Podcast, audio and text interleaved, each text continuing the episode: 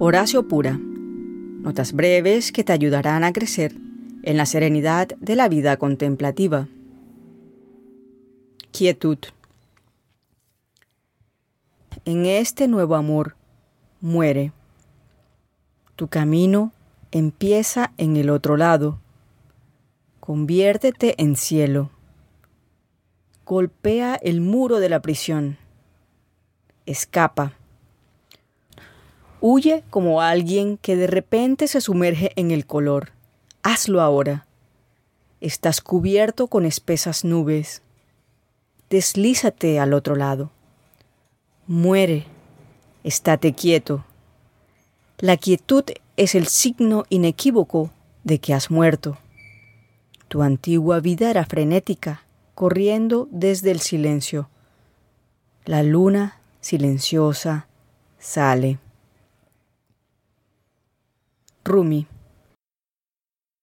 Meditar es encomendarnos al amor de Dios en todas y cada una de las circunstancias. Es la decisión de dedicar nuestro tiempo simplemente a repetir una palabra o frase de oración o mantra. Es esto lo que hacemos para que nuestras mentes no estén vagando por todo lugar. Sorprende el hecho de que Rumi, que vivió de 1207 a 1273 en Turquía, tuvo pensamientos similares sobre el silencio a los del maestro Eckhart, quien vivió en Alemania desde 1260 a 1327. No hay nada tan parecido a Dios como el silencio.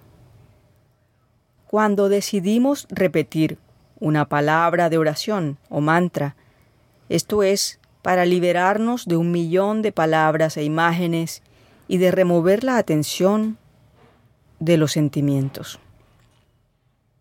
Nuestra meditación es un acto de fe en la realidad de la presencia de Dios, en quien vivimos y amamos, y en quien existimos. Y sin embargo, quien es para siempre el misterio mientras estamos en la tierra, o como dice Karl Rahner, el incomprensible.